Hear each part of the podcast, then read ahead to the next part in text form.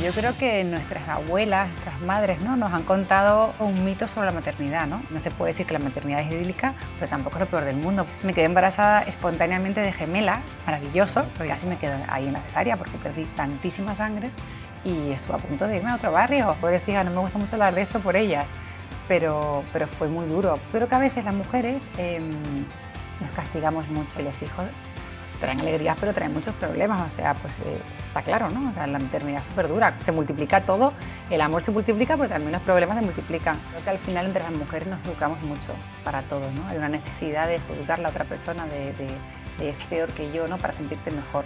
Cada uno hace lo que puede, como puede y como quiere también. La maternidad es supervivencia.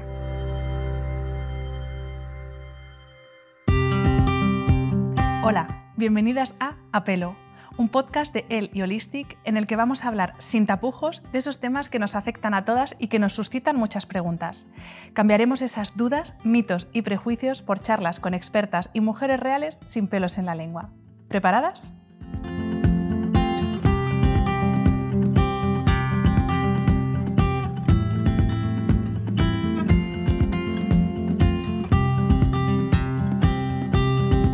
Spoiler la maternidad perfecta no existe, y lo sabemos, pero aún así la autoexigencia que nos imponemos a nosotras mismas y que nos impone la sociedad afecta directamente a nuestra autoestima y a nuestra salud mental y emocional.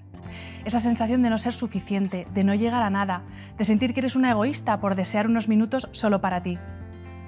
Aunque no existe una única forma de ser madre, todavía hay muchos mitos sobre la maternidad. Para desmontarlos uno a uno, tenemos hoy en apelo a Ariadne Artiles, empresaria, modelo, madre de tres, dos de ellas gemelas, y creadora de la plataforma La Vida Madre, una celebración de la maternidad en todas sus facetas y sus etapas. Bienvenida Ari, muchísimas gracias por estar con nosotras hoy. Muchas gracias, un placer estar aquí. La verdad es que no se nos ocurría mejor entrevistada para hablar de, de este tema de la vida madre y los mitos de la vida madre. En, tu plataforma, La Vida Madre, ah. em, habláis mucho de, pues, de esta maternidad edulcorada, ¿no? esta maternidad Disney que eh, atormenta a muchas mujeres, no sé si también es tu caso, y lo primero que te quería preguntar es cómo es esta maternidad a veces muy alejada de la realidad. Bueno, yo creo que nuestras abuelas, nuestras madres, ¿no? nos han contado un mito sobre la maternidad, ¿no? entre todas, porque nos parecía como lo que había que hacer, ¿no? De, Sí, realmente la, maternidad es toda una vida, ¿no? Mm. O sea, es verdad que empezamos con el embarazo, pero son 100.000 capítulos, ¿no? Y es un aprendizaje continuo. Entonces, bueno, aprendemos mucho y, justo aquí en La Vida Madre em, hablamos de, de, todos, ¿no? de todas las etapas, pero con un punto de humor. Yo creo que no se puede decir que la maternidad es idílica, pero tampoco es lo peor del mundo, porque si no, no repetiríamos tanto, ¿no? La realidad es que, no, que hoy en día nos quejamos más que nunca, pero todas no, la, mayoría por lo menos repetimos. Si te parece, vamos a hacer un poco un juego este de expectativas versus realidad y te voy a preguntar, esto ya es por tu experiencia, porque evidentemente cada mujer es un mundo, cada embarazo es un mundo, tus, tus dos embarazos no habrán sido lo mismo, imagino, uno, uno comparado con el otro, pero sí que te voy a preguntar, por ejemplo, el embarazo las expectativas que tú tenías y luego lo que ha sido en realidad, tanto lo bueno como lo malo, que aquí no hemos venido a hablar de cosas malas, o sea, todo. Sí. Bueno, el embarazo yo creo que todo el mundo se lo imagina idílico, ¿no? Yo quiero ser madre de que tengo pues uso de razón, desde que ya iba a la guardería, cuidaba a los niños más pequeños, iba al baño a limpiarles el culo, ¿sabes? Eran unas cosas rarísimas que hacía una niña tan chica, ¿no? Siempre fui muy mami y siempre quise ser madre, entonces lo tenía muy idealizado, pero de repente empiezas a encontrarte un montón de problemas, ¿no? Pues por ejemplo que no te puedas quedar embarazada. Más justo en mi trabajo pues yo pensaba que a los 30 ya se había acabado el mundo de la moda, o sea, que, que las modelos ya, pues, no, como eran mayores, imagínate, tengo 41 me siento más joven que nunca y estoy trabajando más que con 30, ¿no? Entonces, como el mundo ha cambiado mucho, ¿no? Y, pero con 30 pensaba que, que, tenía que aprovecharlo todo, siempre con esa sensación de que hay que como realizarse primero para luego ser madre, ¿no? Y tenerlo todo controlado sobre todo. Y controlar no vas a tener nunca nada, ¿no? Y, y con la maternidad tampoco. O sea, y ese es el principio, solamente el principio de un, de un camino nada idílico, pero maravilloso a la vez porque ahora llegamos al parto, expectativas versus realidad del parto. Y aquí comparte lo que tú quieras compartir de, tus partos, pero... Bueno, pues yo tuve un parto maravilloso, maravilloso, maravilloso con Ari. Bueno, maravilloso porque luego el segundo fue horrible, ahora lo pienso y tampoco fue tan maravilloso porque... Pero bueno, tuve un parto natural, pero estuve tres días para, para dar a luz. Pero es que el segundo me quedé embarazada espontáneamente de gemelas maravilloso, porque yo estaba feliz, yo decía, ¿cómo mi cuerpo ha podido crear dos seres? ¿no? Porque me costó mucho el primer embarazo también, quedarme de ahí me costó mucho. Entonces yo estaba emocionadísima, parecía que el embarazo general era lo mejor del mundo. Mi madre, en cambio, estaba preocupadísima, ¿no? mi hija tan, tan, tan pequeñita, como decía ella, va a tener dos bebés dentro, ¿cómo lo vas a hacer? Tal. Mi familia estaba muy preocupada, pero yo estaba feliz. Yo creo que ya tenía la hormona ahí de, bueno, estoy generando dos, dos bebés, ¿no? Qué pasada y tal. Y, y, bueno, luego casi me, quedo en el, casi me quedo ahí en la cesárea porque perdí tantísima sangre que me tuvieron que poner tres o cuatro bolsas de, de sangre, no me acuerdo, me perdí mucha, mucha, mucha sangre y estuve a punto de irme a otro barrio. La naturaleza es naturaleza para todo, para lo bueno y para lo malo, ¿no? Y hay que dejar de fluir. Y otro temazo también, la lactancia, porque en esto también todo el mundo sabe cómo tiene que ser la lactancia de todas las mujeres. Entonces, en tu caso, de nuevo, ¿cómo fue eso que tú esperabas que iba a ser y cómo fue la realidad? Bueno, pues en este caso sí que con mi primera hija fue maravillosa. Tuve una lactancia de un año y medio idílica, porque yo creo que lo más cómodo del mundo es tener la llevar la leche contigo, ¿no? Y, y para mí fue muy bonita. Y luego con las gemelas fue un horror, la verdad, mis pobres hijas, no me gusta mucho hablar de esto por ellas, pero, pero fue muy duro porque darle el pecho a dos niñas, o sea, yo viví prácticamente los nueve meses de la lactancia sentada en un sillón y, y le daba el, pecho a una, le daba a la otra y creo que me iba a dar un baño porque tuve la suerte de poder vivir en Canarias todo, el tiempo y o estar con mi hija Ari un rato, comer y tal, y volví a sentarme en el mismo sillón y le daba a una y le daba a otra. Entonces era más, fue una gestión absoluta de, leche, era una fábrica de leche que las alimentaba, pero no tuve ese momento de, amor, ¿no? de, de, placer, de quedarme dormida con ella en la siesta, porque tenía que dormir a las dos después. Entonces yo a Ari le daba el pecho y me quedaba dormida con ella en la siesta tres horas y era maravilloso, ¿sabes? Era como ser un bebé yo también, ¿no? O sea, vivía, bueno, tenía vida de bebé todo el tiempo, entonces, eh, bueno, pues fue muy diferente una lactancia a la otra. Pero fui muy dura conmigo porque como mis hijas eran prematuras, yo sentía que tenía que darle lo mismo a, a, las gemelas que a Ari, ¿no? Pues dije, como que no, si ya lo necesitaban más. Como que Ari me fue muy bien, nunca se puso mala.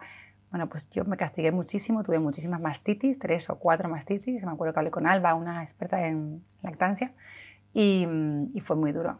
Muy duro porque llegó a un extremo, pues muy malita, me puse con fiebre, con antibióticos. Y yo seguía porque tenía como muy integrado en que, en que tenías que, tenía, que esta leche que estaba aquí no era mía y era para mis hijas. ¿no? Yo creo que a veces las mujeres em, nos castigamos mucho también, las madres ahí, ¿no? como que tenemos idealizado según qué cosas y a veces que el cuerpo no, no puede y no pasa nada. Entonces ahora si volviera atrás, em, lo hubiera dejado unos meses antes seguro. Es que imagino que energéticamente para ti era, era un desgaste brutal, claro. Sí, sí, fue horrible, fue horrible. Y, y, es importante esa energía o sea, no solamente alimentas con la leche, sino alimentas con amor, alimentas con paz. Y yo en ese momento, pues, eh, bueno, paz sí, porque soy una persona súper tranquila y siempre estoy como con mucha paz. No soy una persona que se ponga muy nerviosa, pero es verdad que estaba tan cansada que no disfrutaba los momentos, ¿no? Y yo creo que ellas eso lo tienen que notar. Y eso me pesa un poco. Eh, Ari, también has compartido en redes que para quedarte embarazada de tu primera hija, que no fue algo inmediato, que también tardaste un tiempo y esto tampoco es algo de lo que se hable, de esa paciencia y esa gestión de ese tiempo que, hay que manejar porque llega cuando tiene que llegar. Exacto. Totalmente de acuerdo, vamos, yo creo que eso genera a las mujeres muchísimo mm, incertidumbre, ¿no? Y, también muchos problemas de los que no se hablan con la pareja, porque no es mismo buscar un hijo y que te venga y todo, porque se sueña, ¿no? Muchas veces en pareja, otras veces no. Pero hagas como lo hagas, eh, siempre piensas que va a ser un plazo corto, ¿no? Medianamente corto porque es tu plan. Y cuando se ralentiza tanto, en mi caso fue porque tenía hipotiroidismo y no lo sabía, un hipotiroidismo de caballo, o sea, una barbaridad y lo descubrí ahí. Un año y medio que, que no me quedaba embarazada y me hicieron todos los análisis que tenía que hacerme y vieron un hipotiroidismo muy grande. Entonces luego hasta que me lo, me lo mm, consiguieron, bueno, consiguieron que se pusiera bien, se pasaron a tiro a hiper, eh, a hiper y luego otra vez a la hipo. Estuve en total cuatro años, que es una barbaridad. Y ese fue como el primer golpe de, de, alerta, ¿no? De decir, bueno, las cosas no son como tú quieres ni cuando tú quieras, ¿no? La maternidad es un proceso y es un camino muy largo en el que vas a aprender un montón de cosas. Y, y así fue. De hecho, en ese proceso, pues, tuve un aborto y con el tiempo me di cuenta, son otras de los temas tabús que no hablamos las mujeres, ¿no? Con el tiempo me di cuenta de que el aborto es casi parte del proceso em, cuando estás buscando un hijo, ¿no? Empecé a llamar a amigas, bueno, pues me ha pasado esto y tal. Bueno, yo también tuve un aborto y digo, ¿cómo no me lo contaste? O sea, ¿por, qué no me lo, no lo compartiste conmigo, no? Y otra amiga, así, y, y, ninguna lo había, me lo había contado, ¿no? Amigas muy, muy cercanas. Digo, bueno, pues entonces aquí hay un problema. cuando sabes que el, que, que, que el camino trae cosas con mucha más naturalidad de lo que tú piensas en, en, en, el inicio, pues te lo tomas todo mucho mejor ¿no? Y, y, no sufres tanto. Y si con Ari tardaste el tiempo que tardaste, después de Ari, pumba, gemelas, de repente. O sea, fue un susto maravilloso, para, para, para, mí no fue un susto, para mí fue maravilloso, pero es verdad que, que, bueno, decidimos tener un hijo y a las dos semanas estaba embarazada de gemelas. ¿Y cómo se planifica uno la vida no, cuando encima no se lo espera? A por el segundo, pues a por el, ¿sabes? Como que de repente eh, te lo planteas, ¿no? Pues vamos a poner por el segundo, pues venga, vale, pues, pues, pues sí, pues un segundo. Y me acuerdo que fue en verano y es que al mes, bueno, yo sé que a los 15 días estaba embarazada porque es el día que me quedé embarazada, pero al mes eh, estaba embarazada de gemelas, entonces fue muy divertido. Y con el tema de la lactancia también parece como que están los súper a favor de lactancia materna y es lo único que puedes hacer por la salud de tu hijo. Y luego también es, es verdad que hay mujeres que no quieren, no pueden, el motivo que sea, no pueden dar esa lactancia materna. Y también ahí hay una presión añadida. O sea, ya tienes la presión de cuándo te quedas embarazada, luego cómo va a ser tu parto, y luego ya da salud y tienes la tercera presión de y a ver ahora cómo va a ser, a ver cómo lo hace, si lo hace bien o lo hace mal. ¿no? Es como... Sí, sí, sí, tienes toda la razón. Bueno, yo creo que al final entre las mujeres nos educamos mucho para todo, ¿no? Hay una necesidad de juzgar a la otra persona, de, de, es peor que yo, ¿no? Para sentirte mejor. Pues, eh, bueno, es un hecho, ¿no? Que, que que hay poco apoyo entre las mujeres. Es una de las cosas por las, que, por las que creamos la vida madre también, para intentar crear un nicho donde, aunque sea, aunque sea con ese punto de humor, tengamos un punto en común, ¿no? Y de ahí como un apoyo. Pero es cierto que nos seguimos juzgando mucho, más de lo que, más de lo que deberíamos, ¿no? Que no deberíamos mm. hacerlo. Y, y, hay que hacerlo como uno pueda. O la, maternidad, la maternidad es supervivencia. Y eso es una, esa sí que es una realidad, ¿no? Cada uno hace lo que puede, como puede y como quiere también, porque es una lección de vida, al final, ser, madre, ¿no? Y hay mucha gente que, mm, muchas madres, ¿no? Que, que deciden abandonarse, por ejemplo, que es una por una exigencia social o porque ellas creen que es lo que tienen que hacer, como que la mujer tiene que sacrificar. De hecho, antes la mujer no trabajaba y se quedaba en casa. ¿Por qué? Porque era un sacrificio que teníamos que cuidar a nuestros hijos. Eso nos viene en el ADN, mm. nos lo ha inculcado la sociedad. Entonces, quitarnos ese peso de encima es muy difícil, pero hoy en día ya somos lo suficientemente independientes ¿no? como para tener que aguantar encima unas críticas de otra mujer o otra madre. No, no tiene ningún sentido. Te quería preguntar, Ari, por los cambios físicos, porque obviamente un embarazo eh, supone una serie de cambios físicos, pero claro, para una mujer cuya principal herramienta de trabajo todos los días, porque tú no puedes decir, pues hoy no me pongo la cámara en la videollamada, no, tu, tu herramienta de trabajo principal es tu cuerpo, tu piel, entonces, ¿cómo llevaste tú, no sé hasta qué punto, aparte de lo que es eh, eh, la, tripa, obvio, eh, hasta qué punto cambió tu cuerpo y cómo llevaste tú el, bueno, el bajar también la, exigencia con respecto a tu físico? Bueno, pues aceptando un poco que, que la realidad es que tu cuerpo nunca va a ser el, no va a ser el mismo otra vez, ¿no? Eh, obviamente la genética cuenta y cuidarse cuenta, o sea, quiero decirte, pero es lo que hay, o sea, igual que la, la, edad, ¿no? O sea, vamos a cambiar y los cambios están ahí y van a pasar, entonces cuanto antes asumamos y asimilemos que nunca va a volver a ser como ayer, nunca vamos a ser tan jóvenes como ayer y nunca vamos a tener el mismo cuerpo que antes de estar embarazadas, o sea, tenemos que entender que el tiempo pasa, que los embarazos pasan su factura, tengas la genética que tengas, da igual, y, todo va a cambiar, ¿no? Pero también hay otras cosas que van a cambiar y porque las hemos elegido y nos va a dar mucha felicidad. Entonces yo creo que hay que centrarse en ser la mejor versión de uno mismo en ese momento, ¿no? Uno de los cambios físicos que se pueden experimentar, porque como ya he dicho varias veces, cada mujer es un mundo, pero, por ejemplo, el cabello, y tratándose el podcast eh, en el que estamos, eh, el cabello, por ejemplo, sí que se puede ver afectado, tanto la textura como la caída, por esos cambios es hormonales. Es como una parte de nuestro físico súper importante, ¿no? que nos da, mucha, bueno, nos da mucha seguridad. Y es verdad, porque cuando te sientes con el pelo limpio, fuerte, te sientes como con salud, ¿no? que, que como que brillas, ¿no? Y eso es muy importante. Y con el embarazo pasa algo horrible, que se te cae el pelo. O sea, tenga la genética que tengas, seas quien seas, da igual, a todas se nos cae el pelo una barbaridad. Es un tema hormonal, mm. realmente. Entonces, de ahí no se salva nadie. Y luego cuesta recuperarlo, cuesta mucho. Y hablando de recuperación, tú también tuviste diástasis abdominal, si no me equivoco, con, en alguno de los bueno, tengo, ¿Tienes? tengo, sí. ¿Y cómo, cómo fue la preparación? Si es que hiciste alguna preparación, es verdad que tu estilo de vida de por sí es muy saludable, pero ¿hiciste alguna preparación especial durante los embarazos? Y luego, ¿cómo es esa recuperación para volver a estar a ser lo más parecido a lo que a lo que a cómo estabas antes. Bueno, la diástasis eh, con un embarazo gemelar es muy difícil de recuperar. A mí yo tengo una diástasis grande y, me está costando mucho y no sé si la voy a recuperar. O sea, me he tirado la toalla porque la toalla nunca se tira, pero, pero es verdad que no sé si la voy a recuperar. O sea, es que, es, que tuve una barriga, no te, no te puedo explicar. O sea, es una barbaridad lo que pasa en el cuerpo, ¿no? Con Ari, por ejemplo, sí que la tuve un poquito, pero la recuperé súper rápido, en un embarazo normal. Entonces, eh, yo hice mucho yoga, hice mucho pilates. El pilates y el yoga lo hice hasta el día antes de dar a luz con Ari, pero sin embargo con las gemelas estuve reposo dos meses antes de dar a luz. Entonces, eso, claro, fue, es lo, peor que te puede pasar para, para una diástasis. La barriga pues estaba súper extendida, eh, yo estaba en baja forma porque dos meses sin entrenar y sin hacer casi nada, pues eh, se nota, se nota mucho en el cuerpo. Pero de nuevo, resiliencia. Y ahora, bueno, resiliencia, es que no hay otra. Yo, hay un vídeo, de hecho, que colgué hace poco que mis hijas se ponen a jugar porque, claro, a mí me sobra mucha piel, ¿no? O sea, yo, en verdad, que tengo la suerte de, pues, de, no haberme quedado con kilos y todo eso, pero la, piel se estira como un globo y luego vuelve y ya no, o sea, ya no vuelve a, quedarse igual, ¿no? Entonces mis hijas juegan mucho con, mi barriga. Entonces me puse a grabarlo un día porque ella le encanta, es que le encanta. Dice, pero mamá, ¿por qué tienes el ombligo para afuera? ¿Y por qué tienes la piel así, no? Como, la, ¿sabes? Como se ponían así a jugar y tal. Y digo, bueno, pues porque he tenido tres hijas. O sea, ¿Qué es lo que hay, no? Y bueno, por lo menos a ellas les encanta.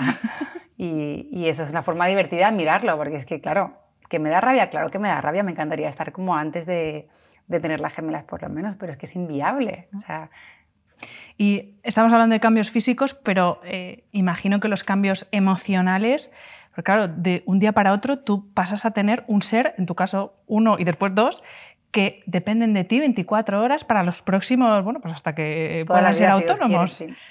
Entonces, claro, eh, emocionalmente, que esta también es otra parte de la que no se habla, porque parece que mm. ah, te ponen el niño aquí o las niñas, lo que sea, y ya felicidad máxima. Y empieza un momento también complicado. Es duro, es súper duro. El primero no, porque te digo yo que a mí con Ari... Em, bueno, yo creo que cuando tienes tantas, tantas ganas, eh, todo es maravilloso y además con una te la llevas hasta el cine si quieres. O sea, puedes hacer una vida completamente normal, ¿no?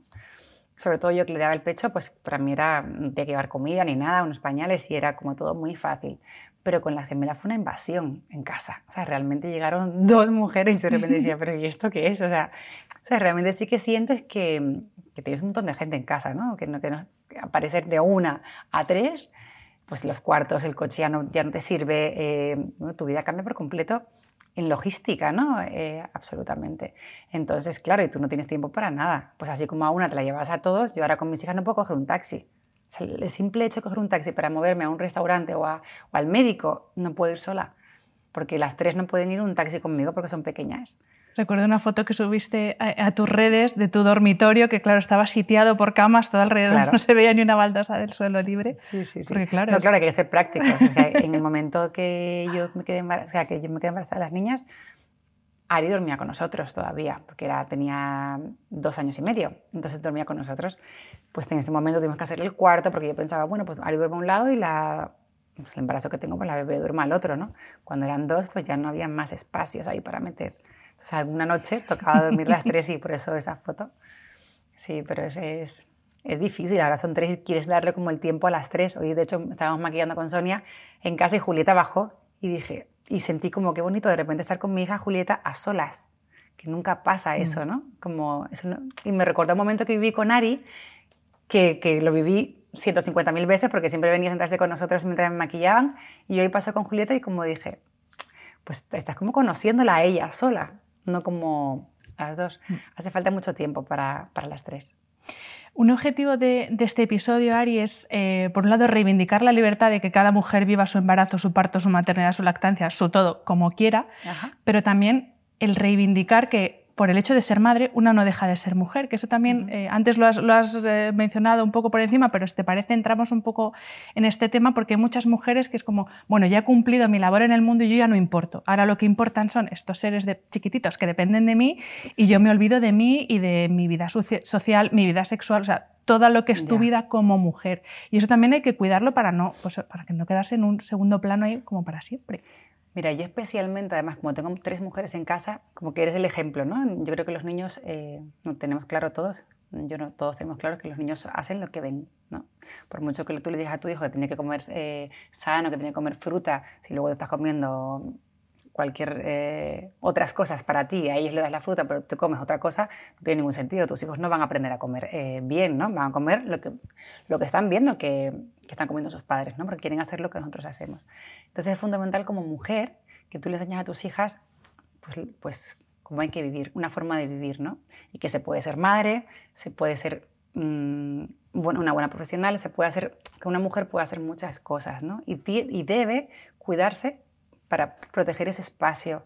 Si yo no pudiera hacer las cosas que me gustan, ¿no? pues no sé, dar un baño en el mar, caminar, eh, no sé, algo de tiempo para mí, estaría todo el día estresada y no podría cuidar a mis hijas bien, ¿no? Con la paz que me caracteriza. Quiero decirte, hay que buscar algo para que nos guste para ser para nosotras mismas, ¿no? Y no abandonarnos. De eso hablábamos antes, las madres sacrificadas. Em, hasta tal punto que se olvidan, porque venimos con ese mandato, parece, ¿no? de, nuestras abuelas de toda la vida, que han sido unas mujeres súper sacrificadas y que se, olvidaron de ellas. Mi madre lo hizo, me tuvo con 18 años y se olvidó de ella durante muchos años y lo pagó, ¿no? Yo creo que, que lo hablamos y, ella me lo dice, ¿no? Que, que, sí que sí es cierto. Entonces, no hace falta. Hoy tenemos los medios para, y sabemos, somos conscientes de, que, o sea, no hace falta que te vayas a, a ningún spa, ¿no? Simplemente que te tomes en tu habitación un rato para ver una peli, para no sé, para escribir en el diario, para leer, para escuchar música, ponerte a bailar como una loca, no sé, cualquier cosa que te guste hacer o ir a tomar un café con tus amigas, lo que sea, pero que tengas un, punto de ocio para en el día o en la semana, me da igual, para, para poder ser tú misma ¿no? y recuperarte a ti. Y sobre todo sentir que ese rato que te dedicas a ti, solo a ti y a nadie más, no es un acto de egoísmo, que yo creo que eso es lo que está en el subconsciente de muchas mujeres, que es como... Porque... Es que es una necesidad que, que, tienes que hacer, ¿no? Es exactamente, es más una necesidad que, que no, no, debes obviar. Sí. Y yo me pregunto, ¿se puede una volver a sentir sexy entre pañales, cólicos, tomas y cosas varias? La realidad es que no. La realidad es que no. ¿O cómo se hace? No, la realidad es que o sea, con la lactancia es complicadísimo y, no, yo creo que hay un tiempo ahí de, de yo pura y dura en el que mm, no nos olvidamos de nosotras, pero es, un, es diferente el momento, ¿no? Bueno, hay de todo, pero yo creo que es muy normal que en esos momentos estés como muy centrada en eso, ¿no? en, en esa parte. Leyendo en la web de La Vida Madre hay un apartado que a mí personalmente me ha encantado, que es ese apartado en el que las mujeres se desahogan y además se desahogan dándolo todo. De hecho, es nuestra, nuestra sección más fuerte, ¿no? En el que, bueno, en el que es una necesidad casi para, para, las madres, ¿no? El poder desahogarse. Por eso es tan importante compartir entre nosotras, porque lo estamos deseando en realidad. ¿Te parece? He extraído algunos de los comentarios porque tenéis miles de comentarios. o sea, de verdad que es un pozo ahí de desahogo tremendo y fantástico a la vez, porque hay muchas mujeres que posiblemente sea el único lugar donde se pueden desahogar y donde encuentran respuestas o, situaciones similares a la suya. Y he rescatado unas cuantas de, las más habituales y te parece las comentamos. Claro. Una de las que más se repite es, la de soy madre pero no me siento realizada. Y es de nuevo esa idea de solo puedes ser mujer, 100% mujer, solo realizada cuando eres madre. Y también hay una realidad para muchas mujeres que es que la maternidad no llega porque no se quiere, porque no se puede, y eso no significa que seas menos mujer. No. Realmente, pero es, todo eso es como lo que nos, nos, han inculcado a la sociedad de mm. años y años. ¿no? Al final nos han dicho que la mujer tiene que tener hijos, y se tiene que casar, ¿no? Y eso es lo que nos han preguntado siempre, de que somos pequeñitas. ¿Y qué niño te gusta? ¿Y, qué, mm, ¿Y cuántos hijos quieres tener? ¿Y cuándo te quieres casar? ¿no? Esas son preguntas que nos han hecho desde que teníamos casi 10 años, o sea, de toda la vida. De hecho, ahora a mí cuando, no sé, cuando alguien hace, me, me sienta súper mal, ¿no? Porque ahora somos conscientes, pero hace 10 años nos parecía lo más normal del mundo, incluso a mí, porque normalizamos unas ciertas cosas que, cuando se empiezan a preguntar a Ari, directamente, eso no se pregunta. Claro, no, no, sí, o cuando va algún amiguito, ay, que no sé qué digo, pero no, no, o sea, no vamos para ahí porque vamos mal, o sea, tenemos que empezar a, ver las cosas de otra manera, ¿no? No ya a sexualizar todo, a, ya a los niños, a emparejar, tan, mm. no. Hay otra vida ahí que es aparte de ser madre, de casarse, hay más vida en, en, ¿no? en, el mundo que no sea que la mujer tiene que tener hijos, casarse y... Pero también los, los cuentos, ¿no? las películas, Disney, todo eso ha hecho mucho daño a, pues sobre todo a las mujeres. Mm. Hay otra, y esta me ha llamado mucho la atención y se repite mucho, que es mi marido quiere otro hijo o mi pareja quiere otro hijo y yo no sé si separarme. Y esto, claro, también hay que entender que la llegada de uno o dos eh, a la vez altera la vida en pareja. Y también hay que mm. prepararse para eso, que la vida en pareja deja de ser como era y es diferente. De, la pareja depende cómo bueno, Yo creo que es importante que los dos deseen tener hijos. Yo creo que mm. es una decisión súper importante. Si tu marido no quiere tener otro hijo y tú te empeñas en tenerlo o viceversa, eso no va a funcionar, ¿no? Porque los hijos traen alegrías, pero traen muchos problemas. O sea, pues, eh, pues está claro, ¿no? O sea, la maternidad es súper dura, con uno dura, con dos más y con, ¿sabes? Se multiplica todo. El amor se multiplica, pero también los problemas se multiplican. Pero igual cuando quieres ser madre, tú, si, tú sientes, yo tengo una amiga que fue madre porque al final un poco creía que debía hacerlo, ¿no? O era lo que le tocaba. Y es la primera persona en el mundo que me ha dicho, yo me arrepiento de haber sido madre. Esto que comentas es otra de las que también se repite mucho de me arrepiento de haber sido madre. Y claro, eso encima, cuando ya eh, esas mujeres son madres, no lo pueden decir porque claro. quizás su entorno no, no, no, entienda cómo se sienten. Y, también por su hijo y por, un, claro, y por un montón de cosas. eso, eso no significa que no quieran a su hijo, pero... Claro, pero porque es por eso, porque mm. hemos, yo creo que muchísimas mujeres hemos tomado decisiones o han tomado decisiones, en mi caso no, porque en mi caso no tenía clarísimo, ¿no? Yo creo que por eso me, me cuesta mucho menos. Eh, o lo tienes muy, muy claro o es mejor que, que esperes. ¿no? Y hay otra que también esta tiene mucho que ver con el tema conciliación, que claro, eh, se pretende que una mujer sea madre, que es un trabajo full time, eso es así, y que aparte recupere su vida laboral lo antes posible y claro, eh, em, es como muchas mujeres ¿no? en, la, web decían, si yo estoy encantada con ser madre, pero claro, es que a mí no me da la vida para ser madre, mujer, trabajadora, amante, o sea, como para todo a la vez. Y eso también, esa autoexigencia ¿no? que nos imponemos también las mujeres en este sentido. Sí, es la, que la realidad es que no, no, nos da para todo, pero yo creo que hay que relajarse un poco ¿no? y no ser tan estrictas con nosotras. Em, la maternidad es más fácil cuando nos relajamos más, cuando nos exigimos mm. menos y, y no escuchamos ¿no? y damos por... Eh, bueno, y decidimos, y decidimos el día a día. Al final la maternidad es una decisión continua ¿no? y, y un aprendizaje continuo. Es que no, no hay más, hay que relajarse. Y ya la última, pero que esta me ha parecido eh, tremenda, la de no soporto a mi suegra. Y esta además es la frase corta de no soporto a mi suegra. ¿En serio? Aquí no nos vas a decir si es tu caso o no. No, pero no yo, yo, te diré que yo tengo la mejor suegra del mundo y es verdad, además porque es una, es una pasada. Em, pero eso que le pasa, si te pasa, pues eh, qué pena, ¿no? Qué, qué, mala suerte. Menos mal que está ese foro para poderse desahogar, por lo menos. Claro, en casa exacto. O sea, al final, pero da igual. O sea, yo creo que lo más importante a las suegras es que hay que respetar a las madres. ¿no? Que, tú algún día puedes Tú eres la madre de tu hijo, claro, pero tú eres la madre de tu hijo y no eres la madre de... Por suerte tengo niñas y eso no te creas, pero eso sí que me deja más tranquila porque siempre dicen que las, que las madres de mm, las niñas ¿no? son como más...